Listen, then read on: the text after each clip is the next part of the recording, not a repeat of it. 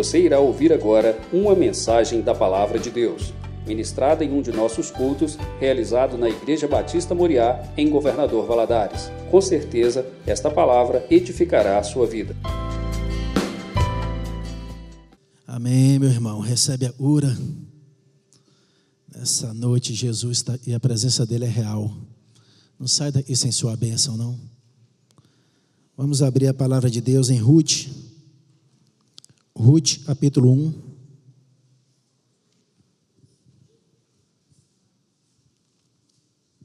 Ruth, capítulo 1. Está lá no início da Bíblia. Antes de 1 Samuel. Depois de Juízes.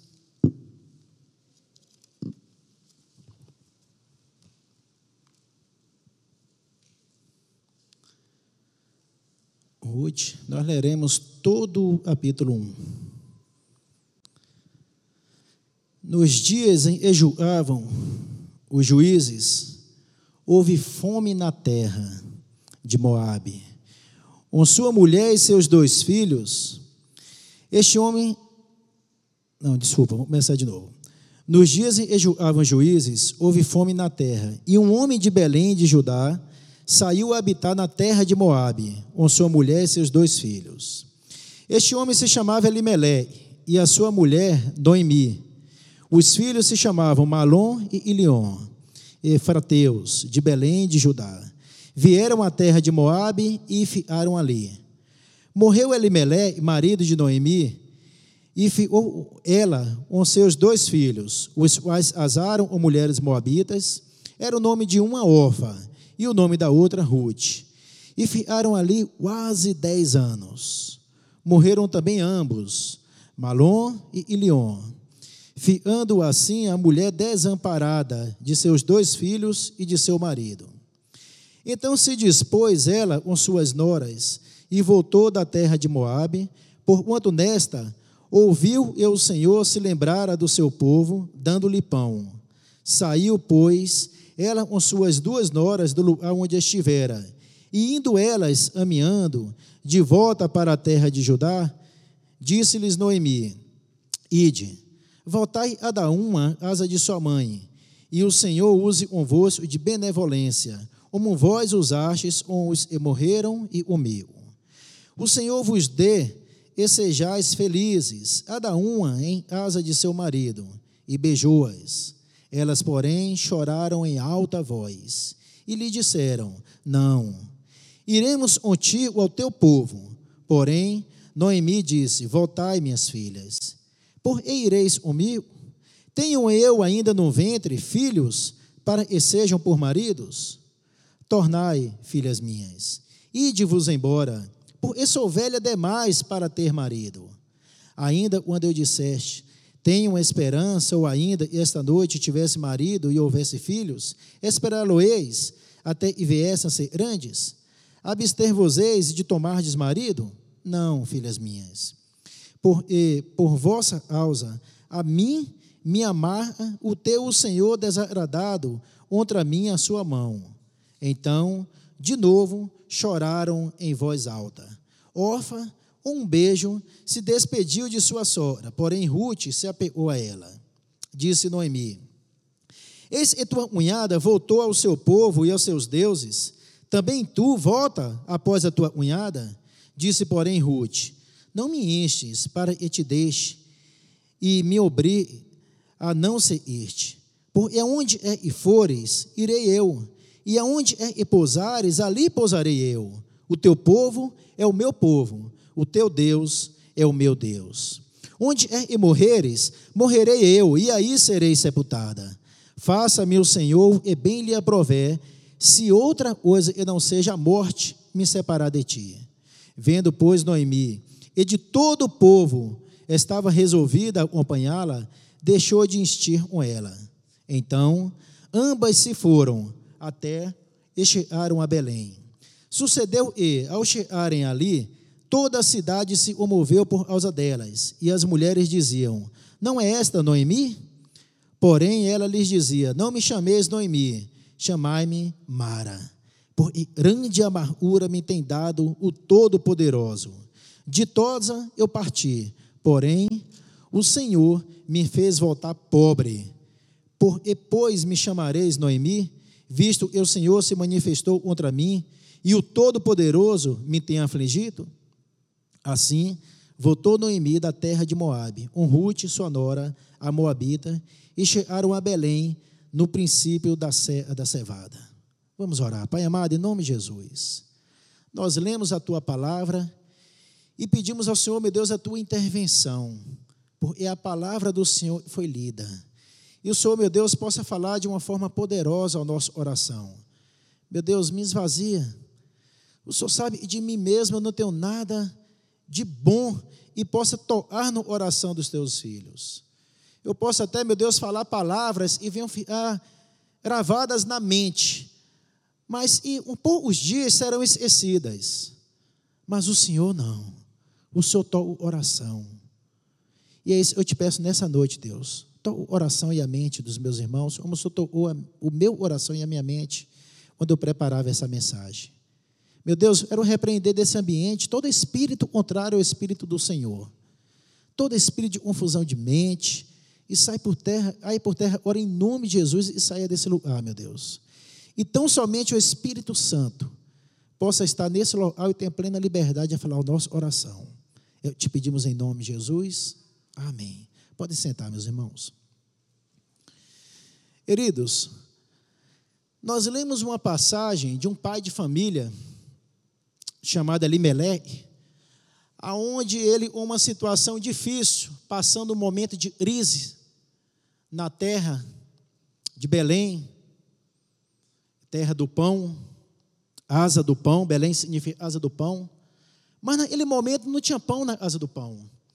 E o pai se viu em uma situação difícil, aonde sua família, aonde ele via fome naquela terra, e Elimelé e toma uma decisão. E pega sua esposa, seus dois filhos, ele caminha para uma terra vizinha, ele percorre 80 quilômetros a chegar à terra de Moabe, aonde essa terra ela foi criada por descendentes de Ló, aonde Ló de uma união incestuosa com sua filha mais velha. Se vocês lembram da passagem onde Ló sai de lá das cidades foram destruídas, né? Sodoma e Gomorra foi destruído, Ló saindo. E Deus fala para toda a família aí não olhar para trás, a mulher de Ló olha para trás, viram a estátua de sal. E suas filhas, no momento de desespero, embebedam o pai, as duas têm relações sexuais com o pai. E os moabitas nasceram através dessa relação incestuosa de Ló com sua filha mais velha. Elimelé, embora signifique um nome e é de Deus, Elimelech significa meu Deus é rei. Ele nesse momento ele toma essa atitude, ele não consulta Deus. Ele leva a sua família para a terra dos inimigos, os moabitas eram inimigos dos judeus, dos israelitas. E lá Elimelech morre, seus filhos asam como nós acabamos de ler, com duas moabitas, Ofa e Ruth. Depois seus filhos também morrem. E Ruth passa a ter uma situação difícil, um momento. Primeiro, ela tinha enfrentado um momento de crise, no versículo 1, de fome. No versículo 2, um momento de crise de imigração. Ela foi para uma terra desconhecida. Depois, seu marido morre, seus filhos morrem. E as mulheres naquela época, elas eram sustentadas por seu marido, pelo homem da casa. E Noemi, ela se depara em uma situação difícil. Nós lemos o capítulo 1 e o capítulo 1 nós vemos que o tempo todo ela atribui a Deus. Vimos no versículo 20, no versículo 21, onde ela diz: Eu saí rica, voltei pobre, a mão do Todo-Poderoso estava sobre a minha vida me hasteando. Ela atribui a Deus aquele momento de dificuldade, de luta, ela passava, ela atribui toda a culpa a Deus. Sendo, e na verdade, tudo ela passou foi por um momento de uma decisão errada do seu marido. Queridos, quando eu estava lendo esse texto, Deus estava falando no meu oração e muitos de nós hoje vivemos situações difíceis na nossa vida e muitas delas nós atribuímos a culpa a Deus. Sendo e Deus não tem culpa de nada. Às vezes por uma decisão errada de um filho, por uma decisão errada de uma filha, por uma decisão errada de um esposo ou de uma esposa, nós atribuímos a Deus a culpa por um erro cometido por mim, ou por você, ou por um filho. E não foi diferente. Esse livro de Ruth, ele retrata a situação, é um dos livros, se a gente for pesquisar na Bíblia, é um livro que retrata a situação de uma pessoa onde ela, amargurada, ela atribui a Deus tudo aquilo de ruim que está acontecendo na vida dela. E quantas vezes, a gente vai conversar com uma pessoa e aconselhar, e Deus fala, Deus, e a pessoa fala, Deus não devia ter permitido isso. Deus não devia ter permitido meu filho fizesse isso, meu filho fizesse aquilo, minha filha fizesse isso. Deus não devia ter permitido meu marido me traísse. Deus não devia ter permitido minha esposa me traísse. Deus não devia ter permitido. Meu irmão, Deus nos apresenta na palavra dele as coisas certas nós devemos fazer. Mas a decisão cabe a nós. Quando Jesus diz lá em Apocalipse, estou à porta e bato, se, tem um condicional, se, ele está querendo nos ensinar, ele não nos força a fazer nada. Ele nos ensina o caminho certo, mas não nos força a fazer nada. E esse livro Ruth, assim como muitos de nós, atribuiu a Deus tudo aquilo de ruim que estava acontecendo. O versículo 13, a parte B, ele diz assim: Por quanto a mão do Senhor desarreou contra mim. E quando você olha a Deus com essa perspectiva de um extra prazer, quando você olha a Deus com essa perspectiva de um ser supremo, está nos céus, um acitete na mão apenas para nos punir. Nós fazemos uma coisa errada, Deus vai nos punir. Então nós adoecemos. E Noemi, ela desce a ré. Está arruinada porque Deus não gosta dela. Essas são as palavras dela lá no versículo 20.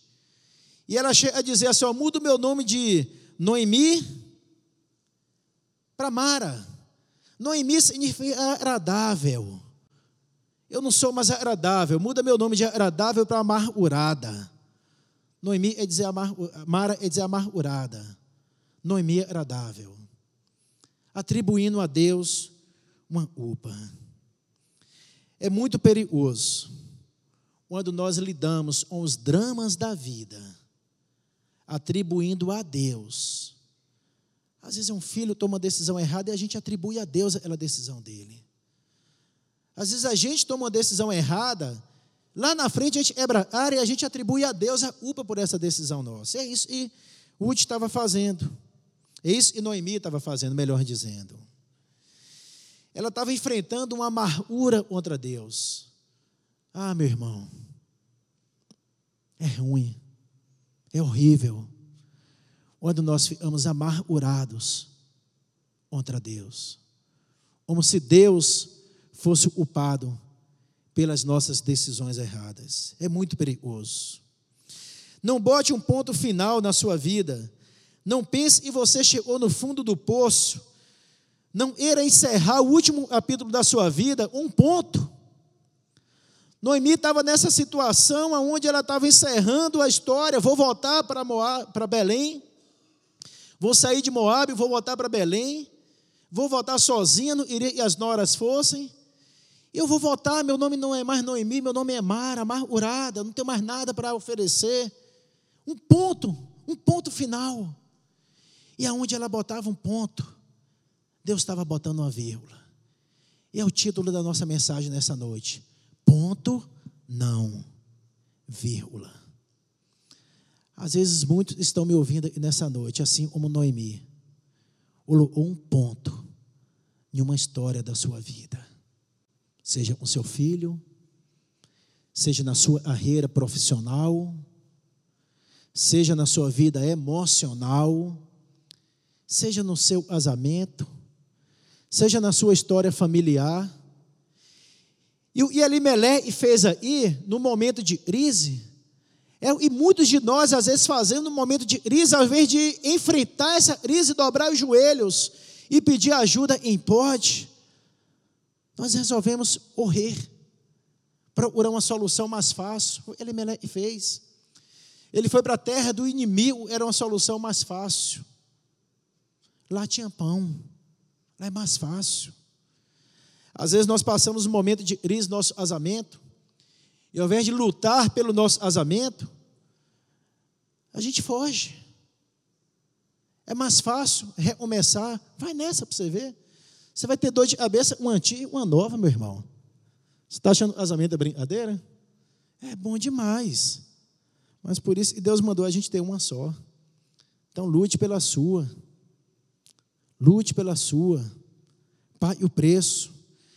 E nós vamos nessa noite alguns pontos onde nós vamos trabalhar.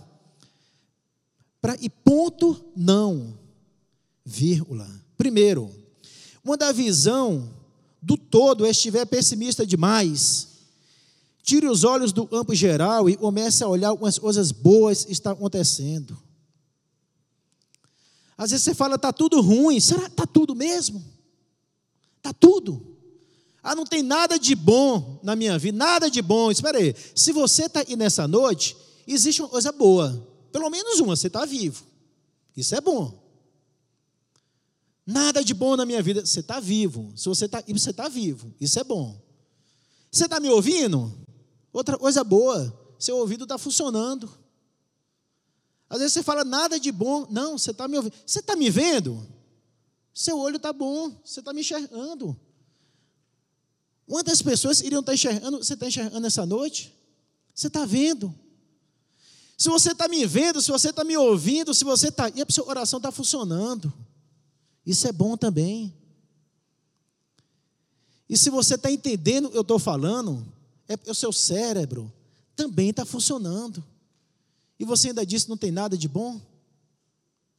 Sabe qual é o problema? É, e às vezes, nos momentos de crise, nós ficamos tão obcecados pelo problema e nós não enxergamos as coisas boas que estão acontecendo ao nosso redor. Nós não conseguimos enxergar as coisas boas que nós ainda temos na nossa vida. Nós ficamos tão obcecados, tão grudados no problema, só olhamos para o problema, para o problema, para o problema, nós esquecemos de ver e ainda tem coisas boas do nosso lado. Noemi estava desse jeito. Noemi estava tão obcecada pelo problema, ela esqueceu de enxergar, existia uma nora. E estava disposta a largar tudo para amear com ela. Nós lemos no versículo 16, 17, onde ela diz assim: O teu povo é o meu povo, o teu Deus é o meu Deus.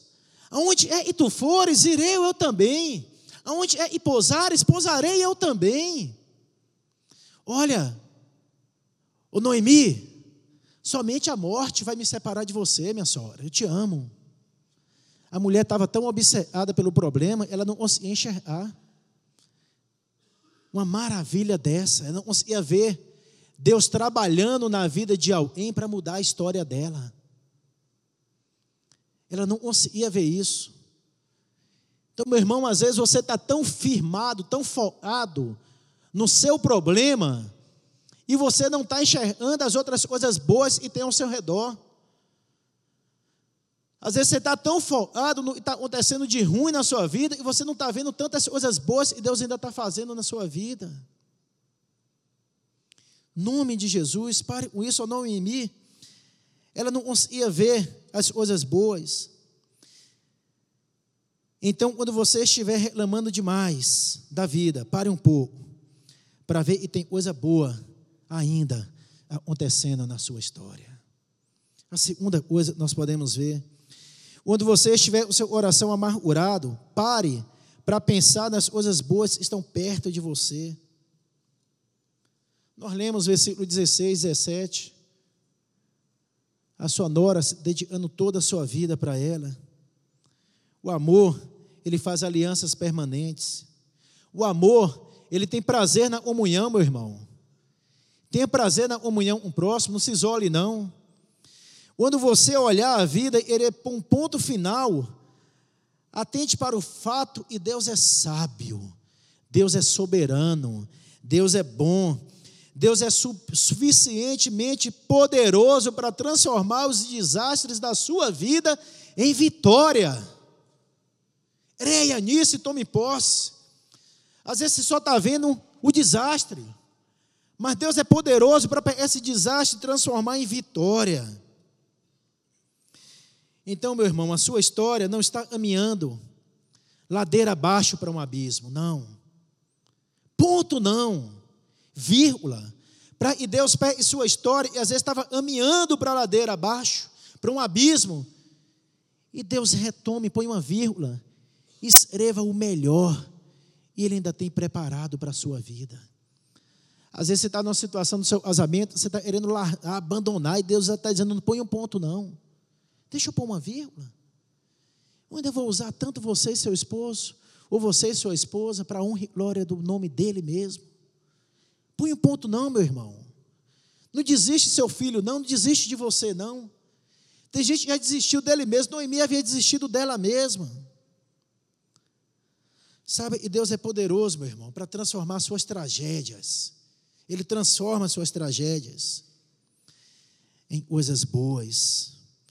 E quando você estiver em uma situação tão difícil de pensar, ele te leve a pensar e acabou. Ah, eu não sei mais o que fazer, eu não tenho mais forças, eu não tenho mais estratégias. Eu cheguei no fim da linha. Então, se você estiver nessa circunstância com medo e achar e acabou, e quiser botar um ponto final, não se dê por vencido prematuramente. Noemi estava se dando por vencida prematuramente, o versículo 8 fala ele vira, ela vira para suas noras e diz assim: Volta para a asa de sua mãe. Por que será Noemi falou isso? Ela estava vencida, ela, ela não estava vendo mais situação, ela não estava mais vendo como resolver aquela circunstância. Ela disse: Volta para a casa de sua mãe. Por que ela falou isso? Ela estava velha. E para poder continuar a família, ela tinha que novamente, ela tinha que gerar filhos, os filhos tinham que crescer e casar novamente elas mulheres.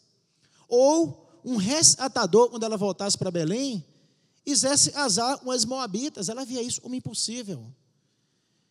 Então ela disse assim: Volta, minha filha, vai ser mais fácil. Volta. Eu estou velha, eu não posso te dar mais filho.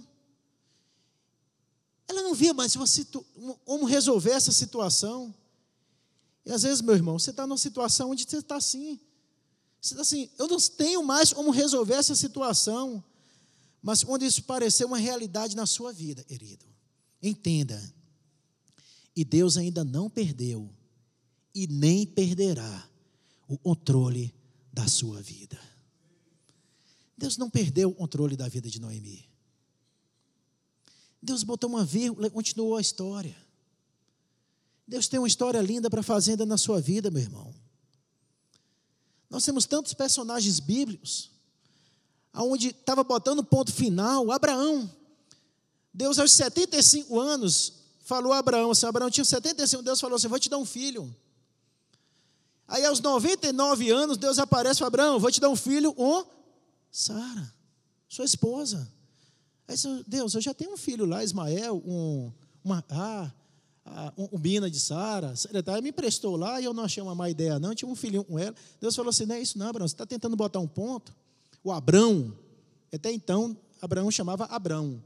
Aí Deus fala assim: Abrão, pai de uma nação, eu vou te dar um filho com a sua esposa, Sara. E eu vou mudar seu nome de Abrão para Abraão. Eu tenho para fazer para você. Não para aí, eu estou botando uma vírgula. Eu vou te fazer um pai de uma grande nação. E é isso que Deus é fazer com você, meu irmão. Para, tira onde você botou esse ponto na sua vida. Deixe Deus colocar uma vírgula, porque Deus tem muito a fazer na sua vida, na sua história. José do Egito, José caiu na cisterna, talvez um ponto. Não, não é ponto final, não. Saiu, foi vendido, foi para a casa de Potifar. Um ponto. Servo de Potifar a vida toda. Não, ele não trai a mulher de Potifar. O Potifar com a mulher dele. É jogado na prisão. Passa anos na cadeia. Talvez ali um ponto. Prisioneiros, bem sucedido até o resto da vida. Deus fala: não, José, vírgula, não é ponto não, vírgula. E põe ele como governador de todo o Egito. Meu irmão, deixa Deus continuar escrevendo a história, não põe um ponto, não. Eu sei, às vezes é difícil. Eu sei, às vezes é difícil, mas Deus tem muito ainda a fazer na minha vida e na sua. Na tribulação, não perca a esperança. Versículo 12 e 13 diz assim: O Senhor retribua o teu feito e seja cumprida a tua recompensa do Senhor desde Israel sobre cujas asas vieste. Não, estou no 2 aí. É no 1, 12, 3. Tornai, filhas minhas, ide-vos embora, porque eu sou velha demais para ter marido. Ainda quando eu dissesse, tenho esperança, ou ainda esta noite tivesse marido e houvesse filhos, esperá-lo-eis até viesse a ser grandes? Abster-vos-eis de tomardes marido? Não, filhas minhas, por e vossa causa por, e por vossa causa, a mim me amarra o ter o Senhor desarreado contra mim a sua mão. Esperança, meu irmão, é quando uma situação na sua vida, quando uma situação no seu casamento, no seu filho, sua família, você não vê mais saída? Esperança é você acreditar e vai dar certo. Mesmo nessa situação, aonde na sua família, na sua casa, no seu casamento, você não vê mais saída, é você acreditar e vai dar certo. É você acreditar e vai melhorar. Eu não estou falando aí de psicologia de autoajuda ou de pensamento positivo, não. Eu estou falando em você crer. Existe um Deus centrado no alto e sublime trono criou os céus e a terra, e me criou e te criou, e me conhece e te conhece. E basta uma palavra e ele muda a história e a situação da nossa vida. Esperança é você crer, existe um Deus que mandou seu filho ir na terra para morrer por mim e por você, e morreu e ao terceiro dia ressuscitou, está vivo. Esperança é você crer. E ele, Jesus, curou um homem do, morto há quatro dias, Lázaro, quatro dias morto. E Jesus bastou dizer assim: Lázaro, vem para fora. E ele veio. É o mesmo Jesus que está aí nessa noite. E é tirar o ponto e você botou na sua vida e pôr uma vírgula. Isso é esperança, não é pensamento positivo. É crer num Deus todo-poderoso. Ele trabalha, não é para te prejudicar. Noemídia, alguns versículos, ela falava: Deus está trabalhando, mas trabalhando para me prejudicar. Nós devemos crer. E esse Deus, ele não está para me prejudicar, e nem te prejudicar, e sim para o nosso melhor. Deus é o nosso melhor. Vamos abrir a Bíblia em Tiago, capítulo 1. Joga na tela, por favor. Tiago 1, versículo 2 e 3 sobre tribulação, sobre luta, sobre passar aperto, dor. Olha o Tiago diz.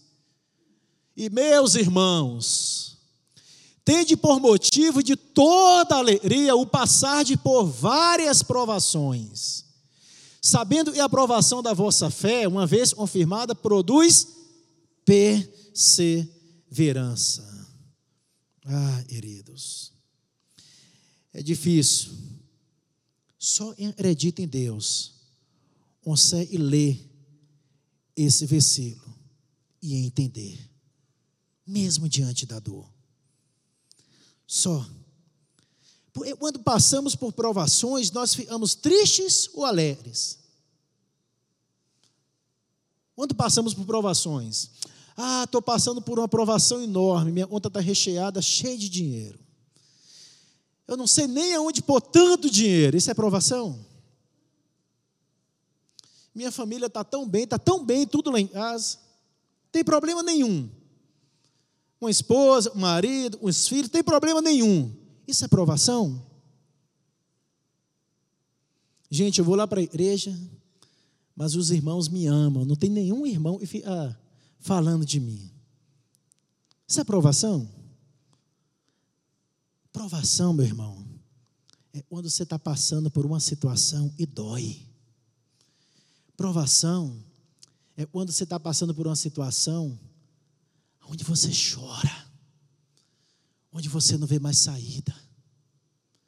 Provação é quando você está passando por uma situação e aperta o seu coração, aperta a sua alma, e você em lágrimas, você diz assim: Deus, eu não sei mais o que fazer. Em dor profunda.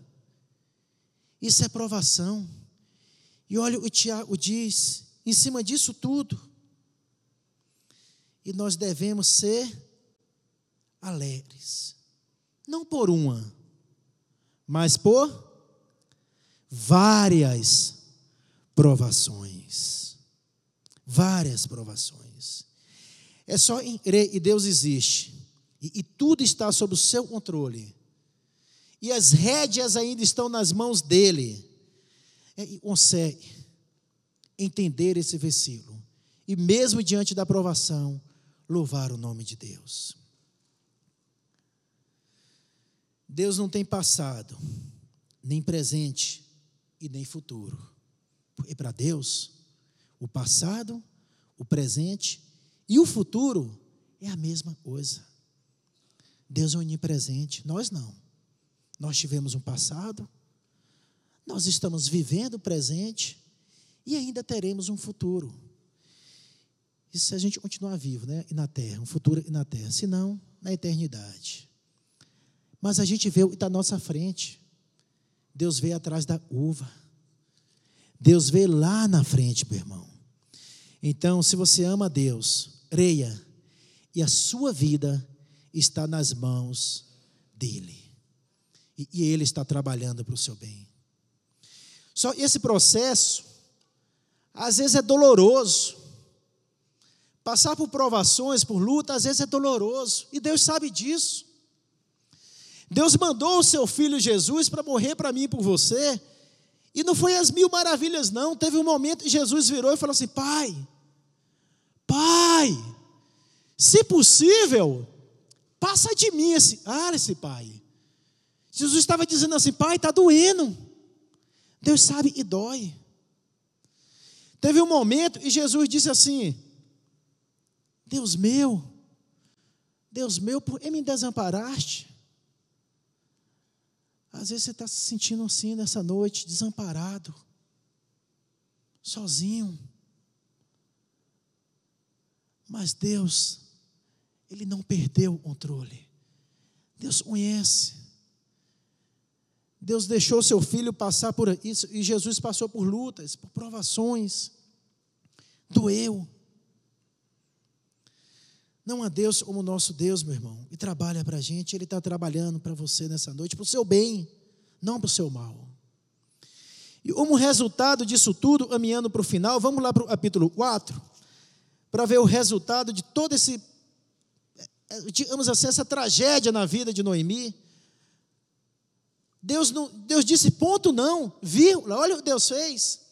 Lá no capítulo 4, no verso 13 a 15, 4, 13 a 15. Voltemos lá para Ruth, eu estou em Tiago. Ruth, capítulo 4, verso 13, diz assim: Assim tomou Boaz a Ruth, e ela se passou a ser sua mulher, o habitou com ela, e o Senhor lhe concedeu e concebesse e teve um filho. Então as mulheres disseram a Noemi: Seja o Senhor bendito, e não deixou hoje de te dar um neto, e será o teu resgatador. E seja afamado em Israel o nome deste. Ele será restaurador da tua vida e consolador da tua velhice, pois tua nora, e te ama, o deu à luz. E ela te é melhor do que sete filhos. Meu irmão, Deus deu para Noemi um neto e foi Obed. Obed não foi nada mais, nada menos, e o pai de Jessé.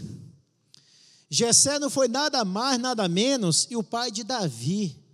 E Davi foi o maior rei de Israel. Ponto não. Vírgula. Para Noemi, a história dela havia abado. Estou velha, não vou me casar novamente, não tem como continuar essa geração. E estava botando um ponto, só Deus estava vendo lá na frente.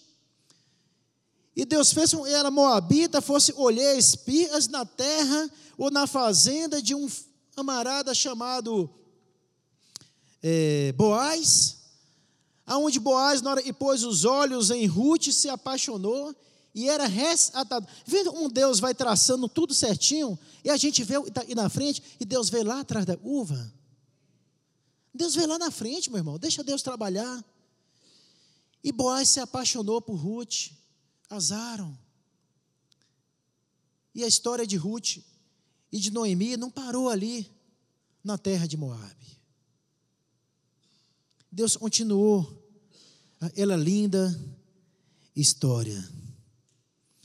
Ela mulher não tinha esperança. Agora ela tem esperança. Agora a esperança dela é a esperança de Israel. E é dessa família. E iria pôr um ponto.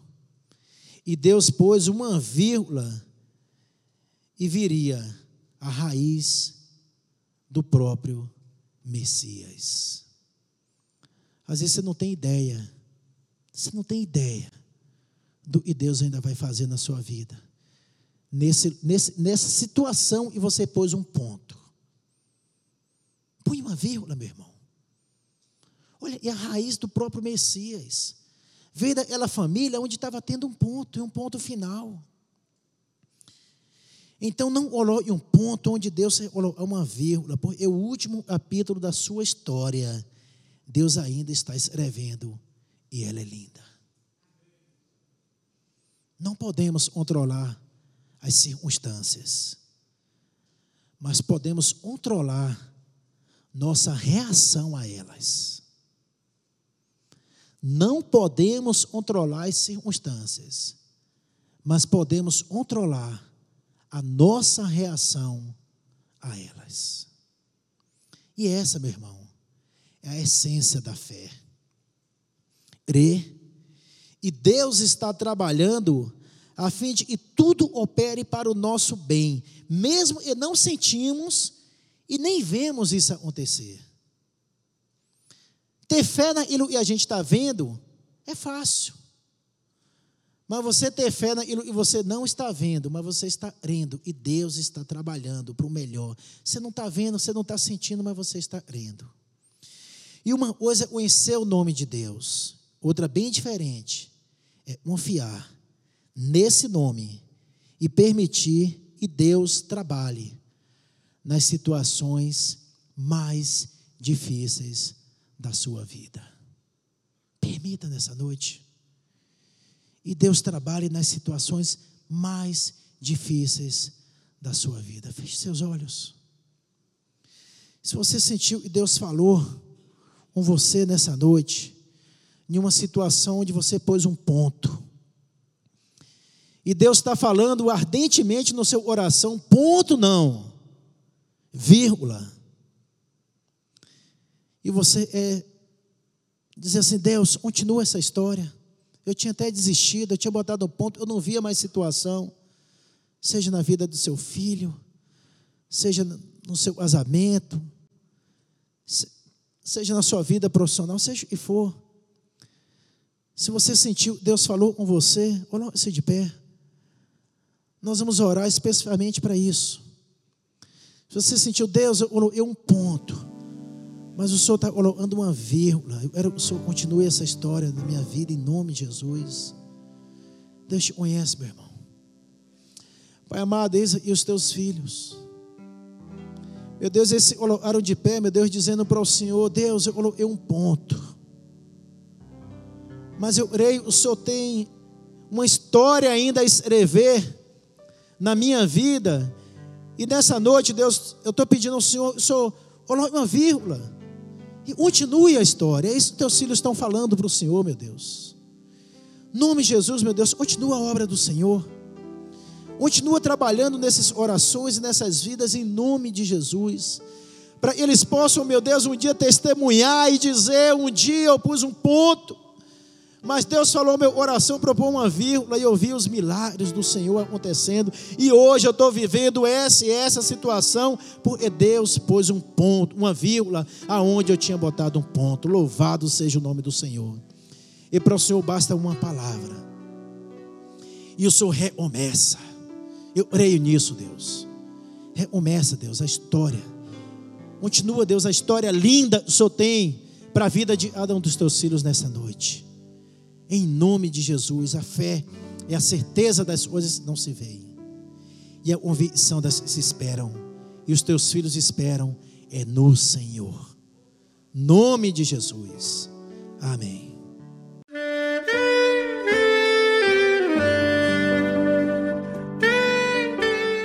Querido amigo, Deus se interessa por você. Ele conhece as circunstâncias atuais da sua vida. Não hesite em buscá-lo. Em Jeremias 33, versículo 3, ele nos diz: Clama a mim e responder-te-ei, e anunciar-te-ei coisas grandes e ocultas que não sabes.